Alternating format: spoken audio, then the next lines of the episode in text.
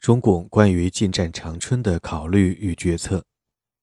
政治要求之下的军事方针。进占四平意味着长春已成为中共的囊中之物。从三月十八日夺取四平到四月十八日进占长春，在这整整一个月之内，中共的几位主要决策者之间围绕是否进占长春这一问题，反复展开过磋商。从政治上讲，拿下长春将极大的提升中共的政治地位，从而在接下来的谈判中处于极为有利的态势。但是从军事上讲，能否确保长春，则取决于能否固守四平。由于四平作战是围绕长春而展开，因此在作战方式上只能采取阵地战，而不能采取中共所擅长的运动战。问题在于，在阵地战的条件下，中共的军力能否支撑？一句话，政治主动，军事被动。那么，两者能否统一？怎样统一？此即全部问题的核心。林彪在东北主持作战。周恩来在重庆主持谈判，毛泽东在延安主持全局，三人三地从三个方面提出对问题的看法，构成一个典型的三位一体的决策过程。三月二十四日，毛泽东致电东北局，就东北的整个战略方针指示如下：我党方针是用全力控制长哈两市及中东全线。长春、哈尔滨以及中东路、长春路均位于沈阳以北，而实现这一意图的关键就是四平。控制了四平，基本上便控制了长哈和长春路。为此，毛要求黄礼部动员全力，坚决控制四平街地区。一日，刘少奇指示林彪、彭真：长春、哈尔滨、齐齐哈尔等地，你们必须在苏军撤退后一二日内控制之。根据延安的指示，三月二十九日，东北局作出如下部署：我军必须迅速完成一切准备，于苏方撤退时以敏捷迅速手段进占长春、哈尔滨、齐齐哈尔各市。抢占与确保长春的决定一环是开原、四平间的作战，请林彪、李富春、黄克诚注意。辽东及南满军区部队为配合沈阳以北及长哈齐争夺战。除集中主力坚决歼敌一部外，应分出适当兵力牵制大量敌人于南满。中国南满军区为程世才、萧华部，以本溪为中心。东北局这一部署就是四平之役的总体部署，以沈阳以北的四平地区为中心，以沈阳以南的本溪地区为配合，构成北打南拉的态势。四月四日，林彪亲抵四平。当日，林致电延安：“我此刻已到四平街，集中近六个旅的兵力，拟坚决与敌决一死战。”六日，毛复电林彪、彭真：“集中六个旅在四平地区歼灭敌人，非常正确。党内如有动摇情绪，哪怕是微小的，均需坚决克服。我军即有数千伤亡，亦所不惜。”同时指示。本溪方面希望能集中兵力歼灭进攻之敌一个师。尽管毛泽东严厉地否定了动摇情绪，但作为前线指挥员，林彪对于敌我力量的对比有着更为切实的认识。因此，在执行上级指示的同时，林彪向延安提出了自己的意见。四月十一日，林彪致电延安和东北局，就四平作战方针较为全面地提出了自己的意见。林彪认为，根据目前东北形势及蒋介石继续增兵东北的情况，我固守四平和夺取长春，迅速实现东北和平的可能性均不大。因此，我军似应以消灭敌人为主，而不以保卫城市为主，以免既不能保卫城市，又损失了力量，造成以后虽遇有利条件，亦不能消灭敌人的结果。故我以目前方针，应脱离被迫作战，去主动进攻。对难夺取与巩固之城市，不必过分勉强去争取。建议我军以便于消灭敌人有生力量为主，作为当前行动的基本方针。停止对长春之攻击，将一切攻击长春兵力的极大部分迅速向四平前进，求得我四平作战兵力之集中。南满方面亦应采取以上方针。在这里，林彪所提出的以消灭敌人为主，而不以固守城市为主，对于难夺取与巩固的城市不必勉强争取等等，其实就是毛泽东自己一贯倡导的军事原则。林电的核心实际上就是主张不打长春，只要不进长春，也就不用巩固四平，这样四平作战便是主动的。以歼敌为主的运动战。反过来，一旦拿下长春，便必须固守四平，从而造成被迫作战的局面。从一般作战原则而论，林电无疑是正确的。问题在于，林电仅仅提出如何有利于作战，并不着眼于如何有利于谈判，而怎样有利于谈判，恰恰是毛泽东的着眼点。那么，怎样才能有利于谈判？这就必须拿下长春。四月十二日，毛泽东致电东北局并林彪，表示同意林真子电，以集中力量歼灭敌人为主，不以固守城市为主。同时指示，长春如有可靠之内应，即在力量对比上有把握，则占领之；否则放弃占领计划，但以一部分力量占领飞机场，以利谈判。显然。毛的考虑有两点：从作战来讲，毛赞成不固守城市；但从以利谈判来讲，毛并未完全放弃夺取长春。问题在于，一旦拿下长春，必然导致守城，因此作战与谈判，毛的两点考虑实际上尚未真正统一起来。作为谈判的主持人，周恩来主要是从谈判的角度提出问题。四月五日，周致电延安。判断蒋的基本方针是：东北大打占领点线后，再与我们商谈一切。在讲占领点线之后再谈判，对于中共肯定不利。为此，周建议：尹某处准备大打，绝无幻想东北能让步。尹某为东北局代号。四月九日，周判断美国企图助蒋接收长春路，认为非打不足杀其风。在这里，周之所以主张打，其着眼点是有利于谈。早些时候，陈诚接替张治中，担任三人会议国民党方面代表。四月十一日，周再次致电延安，陈诚、胡改口赞成先停战，维持现状。我估计部队可能由于四平街打不过去，十五日前不能到长春，是赞成先停战，以保长哈县态势。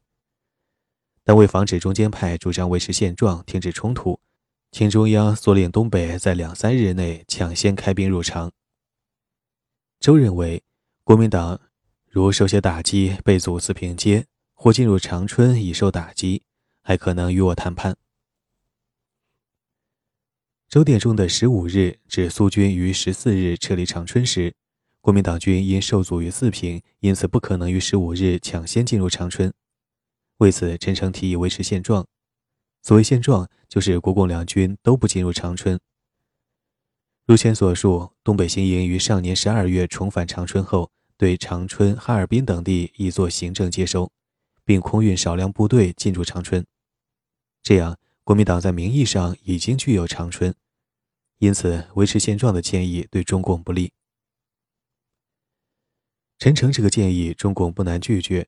促使周恩来建议抢先开兵入长，主要是另一个原因。四月十日，民盟提出一个三点方案，要求中共退出长春路沿线，使中央军可以顺利到长安。在中央军接收长春以后，双方再进行政治谈判。这个方案中共肯定不能接受，但是如果民盟同样提出维持现状，中共便很难正面拒绝。因此，为防止中间派主张维持现状，也就是抢在民盟提出这个方案之前，周建议抢先开兵入场。周是从怎样有利于谈判提出问题的，认为蒋如受些打击，还可能与我谈判。就谈判而论，这个意见无疑是正确的。但是，东北的军事力量能否胜任进占长春的作战任务，能否胜任打？似乎不是周考虑的主要问题。归纳起来，从有利于作战出发，林彪主张不进占长春；而从有利于谈判出发，周恩来主张进占长春。显然，林周的意见各有其据。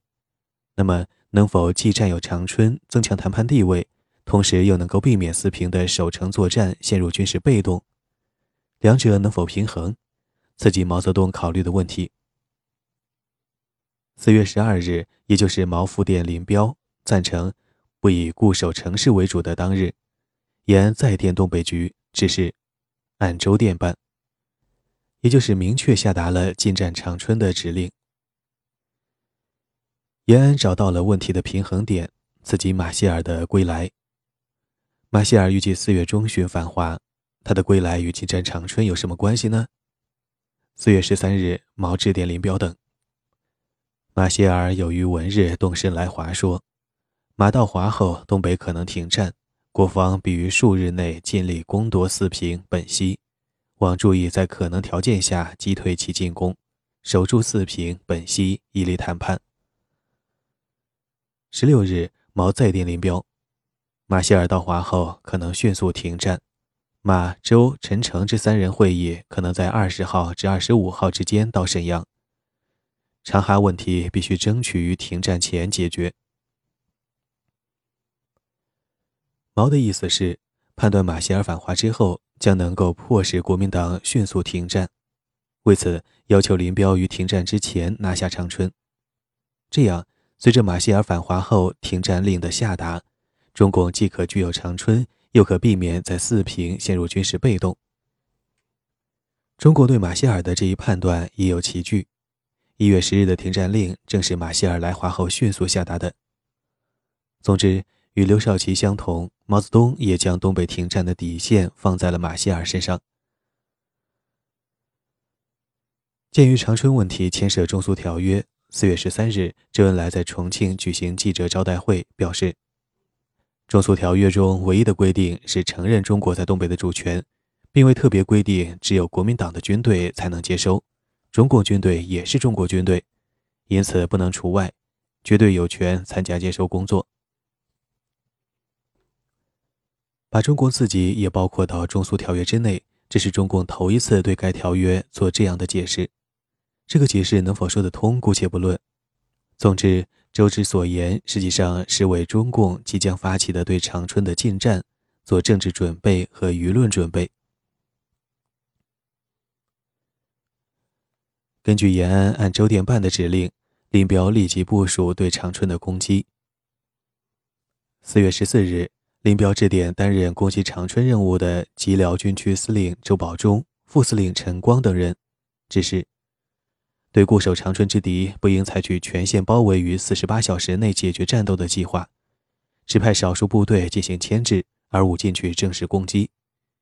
应着重于占领飞机场，断其空运，然后逐次攻略城内诸目标。如全部占领长春可能，则应勇敢放弃全部攻占的计划。采取占领一部与敌对峙、以利谈判的计划。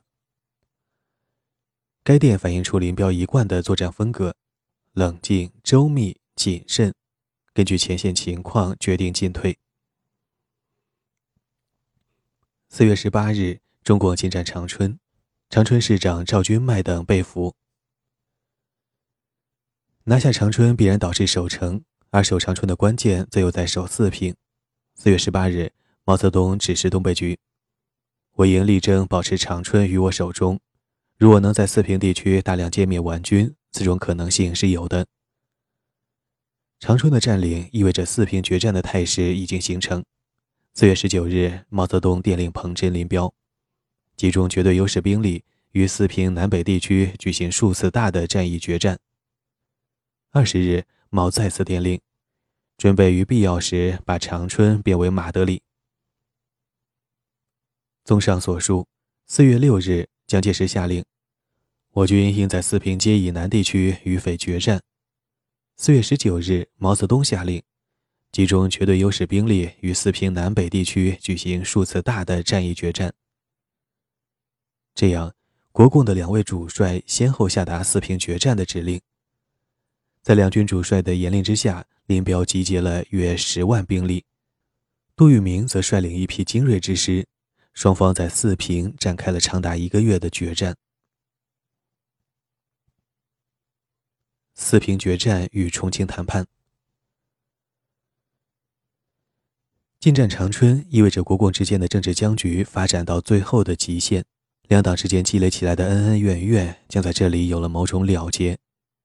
四月十七日，《大公报》发表社论：“可耻的长春之战。”内称：“敌人投降了，盟军撤了，我们自己却打起来了，实在太可耻了！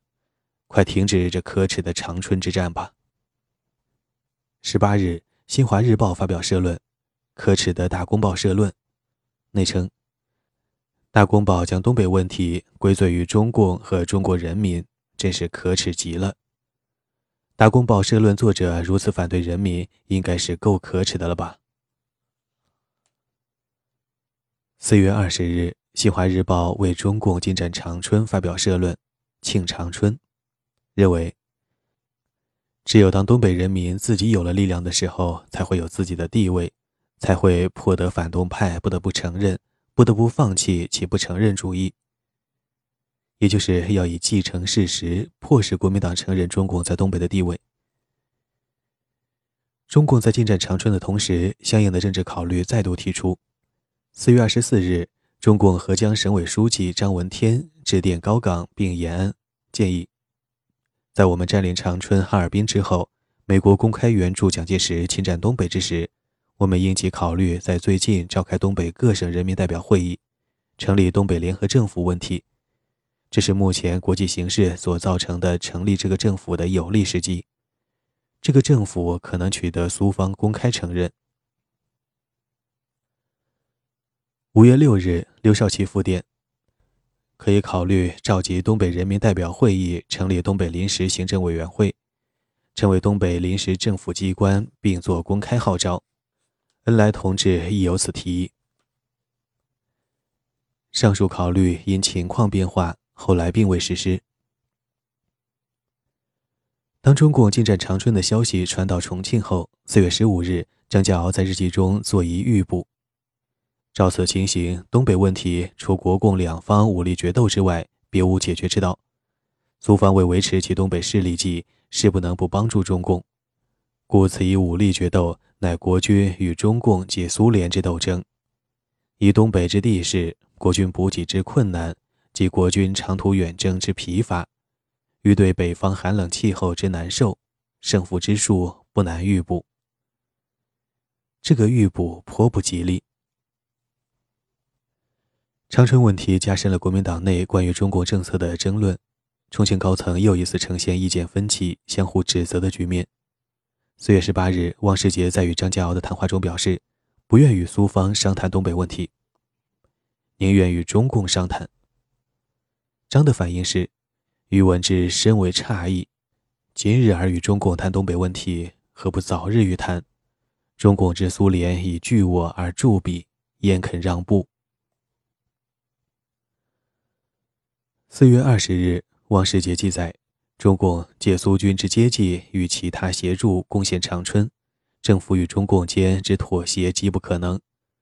晚间与陈立夫、邵力子、孙哲生、张立生、张跃军、雷进环等，在吴铁城宅商讨今后本党之政策，与力主现实必须继续以忍耐之态度与中共妥协，同时本党内部必须统一。于及邵力子力责陈立夫过去数月鼓励党中同志倡议论，以增加本党负责对外接洽诸人之困难。尽管王仍主妥协，但在二中全会之后，王的地位已大为削弱。时至今日，那个被王世杰视为一张牌捏在手中、迟迟不肯亮出的经济合作问题，结果如何？王氏记载。苏联方面近日未来谈东北经济合作问题，苏方政策虽已决定放弃与国民政府妥协政策，而以支援中共为基干。总之，这张牌过期作废。中共关于进占长春的部署，本来就是与马歇尔的反华联系起来一并考虑的，本来就是一个打与谈的通盘布局。因此，对于马歇尔归来之后即将开始的谈判，中共一直在做周密的准备。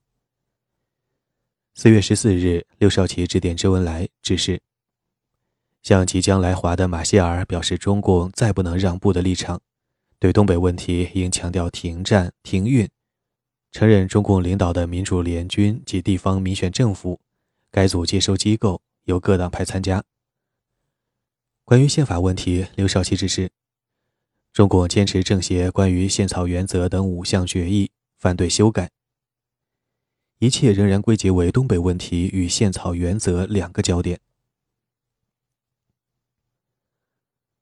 四月十六日，周恩来致电延安，就谈判提出预估与建议。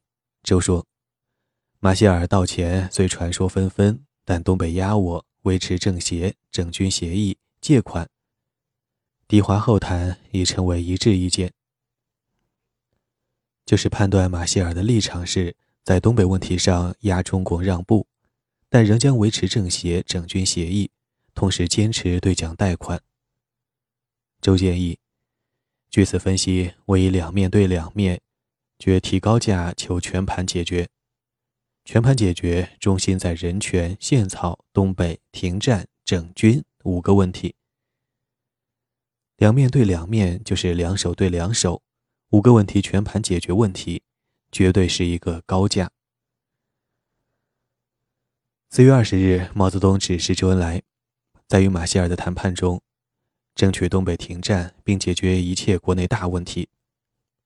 同日，毛再电周，具体指出，东北宪草、国大、自由、族府、运兵、借款七项问题，要求均应向马歇尔严正表示意见。运兵指国民党向东北运兵。一月十日的停战令规定，关内的军队一概禁止移动，但国民党向东北运兵不在此列。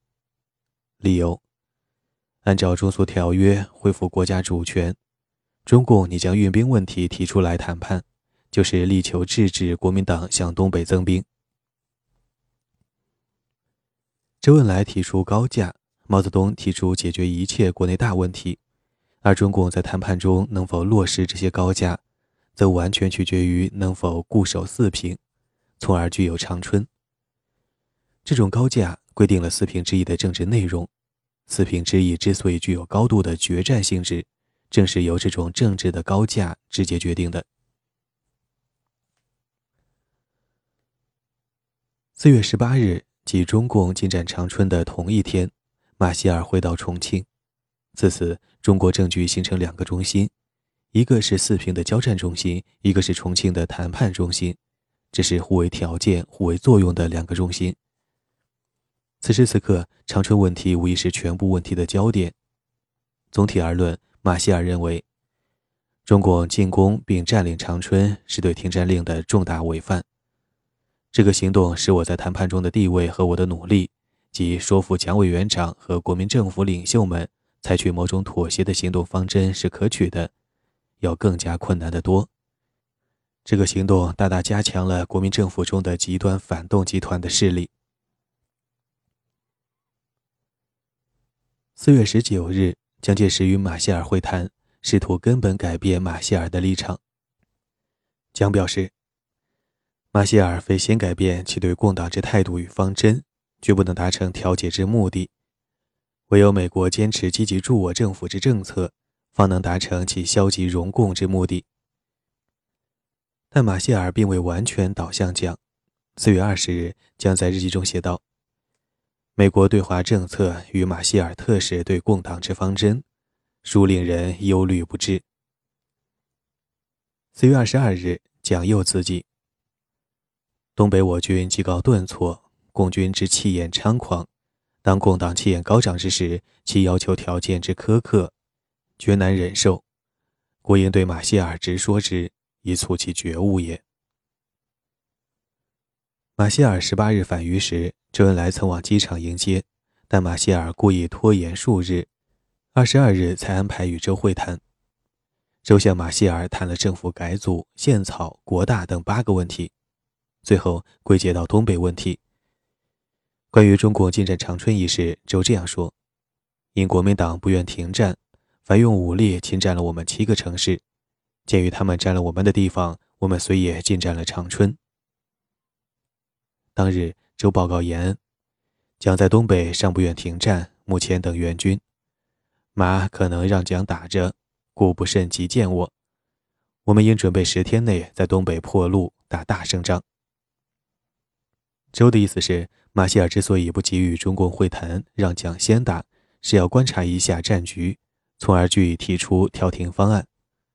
为此，周建议打大胜仗。此言再次反映了谈与打的关系。经过数日磋商摸底，四月二十三日，马歇尔拿出了他的停战方案，起草了一份东北停战令草案，共四点：一、双方军队必须于接到命令后二十四小时内停战；二、根据整军方案确定双方军队在东北的位置，国民党第六十九十三军继续调入东北。三，国民党军接收东北必须根据三人小组的专门指令进行。四，东北的政治问题由国共协商解决，目前暂为现状。表面来看，马歇尔这个方案提出了不少要求，其中不乏对国民党有利的条件，但关键在于二十四小时内停战。此次谈判。国共美三方均提出了复杂而广泛的议题与条件，问题在于谈判只能在停战的条件下进行，因此看似复杂的调停活动，其中心问题其实就是一个停战的先决条件，也就是长春的归属问题。具体讲，是在中共占据长春的条件下停战，还是退出长春之后停战？蒋介石的要求是，中共退出，并由国民党军接收长春，然后停战谈其他。周恩来的要求是无条件停战。问题是在中共占据长春的前提下无条件停战，这种无条件其本身就是条件，也就是不让长春。马歇尔作为调停人，其主张是二十四小时内停战，然后谈其他。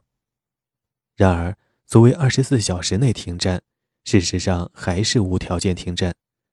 事实上，就是在中共具有长春的条件下停战。因此，比较而论，马歇尔方案与中共的意见较为接近。四月二十三日拟出停战方案之后，马歇尔立即于当日就该方案征求国共意见。当日，马歇尔与周恩来举行第二次会谈。由于中共的主张首先是无条件停战，因此周恩来在会谈中不提具体的停战方案。周说。我不是胸中有何方案，故意不肯告你。事实绝非如此。以前我每次总是自己提出方案，吉伦将军很知道的。现在实在是我很难于提出方案，但我坚信，只要停了战，不运兵，必可有解决的方案。周的意思就是坚决无条件停战，不停战便不谈其他。是日。国民党方面做出一项人事更动，军令部长徐永昌接替陈诚出任三人会议国民党代表，并于当日与马歇尔会谈。徐记载，交谈中，马歇尔历述谈判以来我方每不遵守协商条件，与共方以口实，尤其我方常认不利为有利，结果招致今日东北之不利形势。面对马歇尔的指责，徐说。国军之进入东北，目的远在接收失地，出不了共军如此之众。关外共军已达四十万以上，关内已训，与装备之精素。马歇尔关于国民党常认不利为有利的看法，就是指国民党不能正确评估形势。还是在二十三日，马歇尔又对王世杰说。国共谈判之障碍，在双方中任何一方均不了解对方之恐惧。马歇尔明确向王指出，国民党希冀以武力解决东北共军为错误。同一天，马歇尔还会晤了蒋介石。蒋氏记载，马歇尔谈话全用压力，暗示东北问题政府应予退让，且对我党政军办事人员对共党侮辱行动力加指责。上述记载表明，马歇尔于四月二十三日提出停战方案后，一日之内与周、徐、王、蒋举行了一连串磋商，并且劝告蒋介石应予退让。但是，二十四小时内停战等于无条件停战，等于承认中共具有长春，因此马歇尔的方案不能为蒋介石接受。由于马歇尔提出了停战方案，并对徐、王、蒋连续施压，于是中共方面根据对美蒋关系通常的认识，就是蒋非随美国意志走，判断问题已接近解决。四月二十五日，延安致电林彪、彭真，于周四月二十四日电称，目前政治形势随马歇尔之到来，尤其是长春胜利，可能逼近于解决。如前所述，中共是在判断马歇尔能够迅速制止战争这一基点之上，而做出进占长春的决定的，因此对于马歇尔的期望是很高的。四月十八日，马歇尔返渝当日，依然指示东北局：马歇尔今日到渝，东北停战必很快，速催友方从哈市立即撤去，以利我军马上占领。同日，刘少奇又指示中共重庆代表团：我军十七日晨已占长春。哈尔滨苏军二十四日才能撤退完毕，我军可于其撤退当日或次日进战。马歇尔来后，东北可能迅速停战，望推迟时间至少至二十五日以后签字停战，才与我有利。以上两电的意思就是判断马歇尔返华后停战令将迅速下达，而苏军此时仍滞留哈尔滨，如果此时停战，中共便不能进占哈尔滨。因此，要求推迟到苏军撤离。中共于二十五日进占哈尔滨之后再停战。两点表明，延安对于马歇尔迅速制止战争的估计相当的高。拿下长春意味着四平决战的开始，国共在四平的攻防骤然严峻起来。四月十八日，林彪就四平作战的战术原则指示各参战部队。我军的战役方针是：求得在局部地区集中绝对优势力量，各个击破敌人；望各部切实坚持一点两面战术，集中兵力猛攻一点，利弊同时攻击数点。在这个战术方针的指导下，四平守军在出战阶段取得了战术性胜利，阵地基本坚持下来。在中共高级将领中，也有人对四平之役持不同意见。其中一位就是中共西满军区司令员黄克诚。黄说：“我历来考虑问题，总是把不利因素尽量想得多一点，以便有备无患。”又说：“我是一个从坏处设想的人，所看到的现象亦是坏的方面较多。”黄克诚性格上的这一特点，在四平战役期间有过数次体现。四月十八日，李富春、黄克诚致电延安，内称。新一军已到距四平七八里之地点，连日飞机助战，四平已难保持。目前最大问题，敌有新力量源源增加，而我无新力量增加。还在四平决战的头一天，黄克诚即看出四平已难保持。四月二十日，毛泽东复电李黄，望克服一切困难，争取胜利。十天之后可能好转。这里毛所说十天后好转。并非指战场局势的好转，而是指重庆的谈判局面将会好转，故而要求李黄坚持。随后，马歇尔提出停战方案，周恩来估计可能逼近于解决。四月二十六日，毛泽东一面电令南满军区程世才、萧华，要求死守本溪，停战时机已不再远。同时，毛又电令林彪、彭真。马歇尔已提出停战方案，有停战之可能，望加强四平守备兵力，争取时间。所谓死守，就是坚持到停战令的下达。一旦停战，中共既可摆脱四平作战的困境，又可具有长春等地。而停战令能否下达，将取决于重庆的谈判。四月二十七日，周恩来与马歇尔会谈，周说。我知道无条件的停止冲突也是你的愿望。又说，我很清楚蒋的决心是先拿到了长春再来谈判，你和他有区别。无条件还是有条件停战，马歇尔与蒋介石却有区别。此时，马歇尔却在对蒋施压。四月二十七日，蒋在反省录中写道：“本周局势严重，内外夹攻，不仅俄与共协议谋我，而美马歇尔且用最大压力使我对共屈服，可痛可耻。”翌日，将又在日记中写道：“检查马歇尔心理及其态度。”对于共党交涉之破裂或停顿，实现恐惧、无法应付之情态，即以为共匪所控制，不敢动弹；以为共匪之要求侍从，不敢稍有违意。其为共之情势竟至如此，可叹。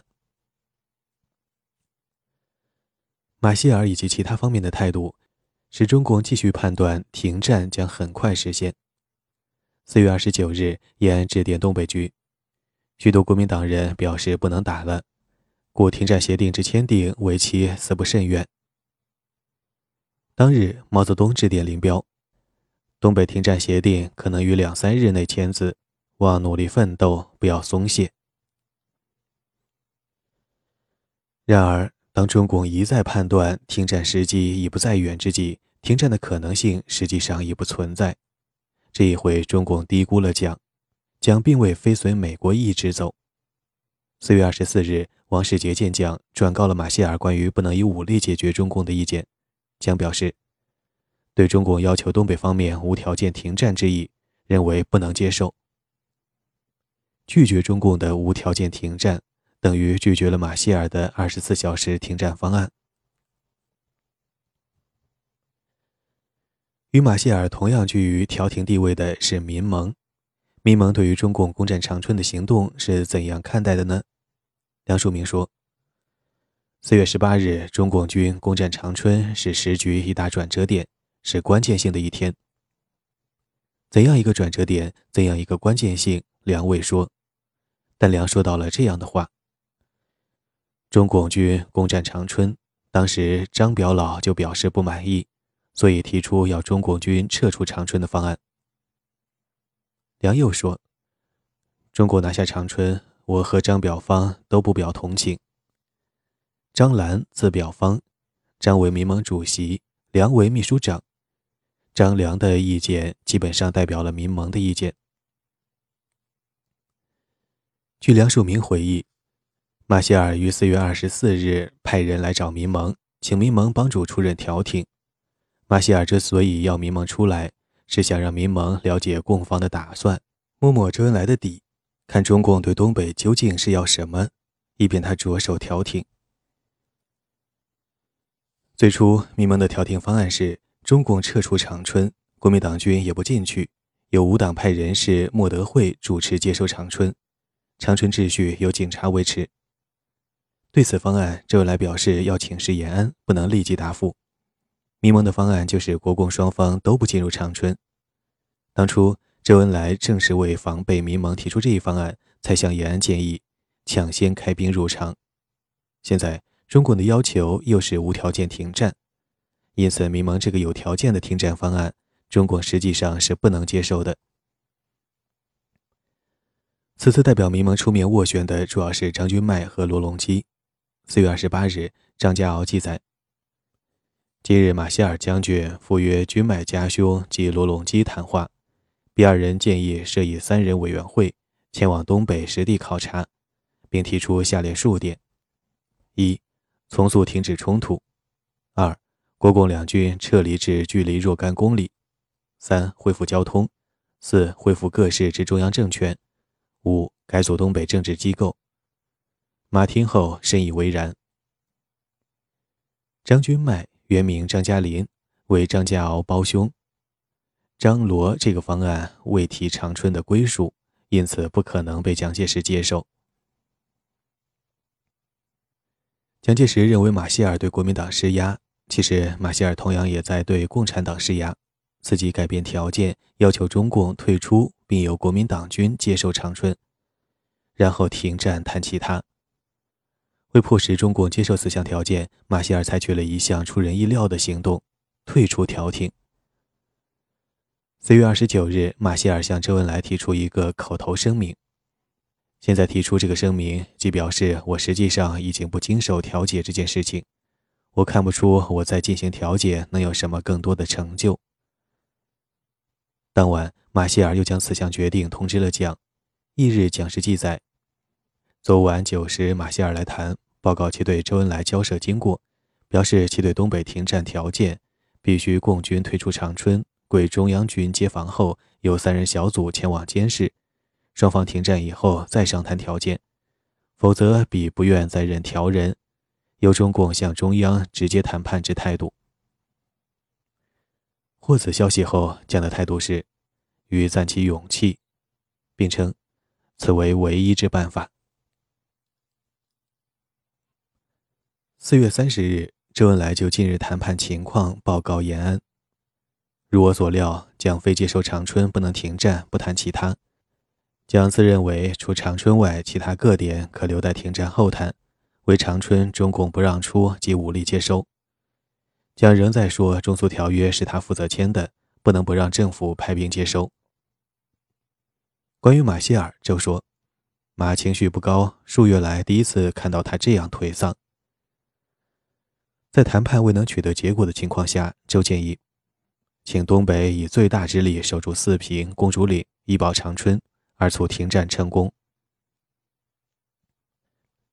此时，国民政府还都南京。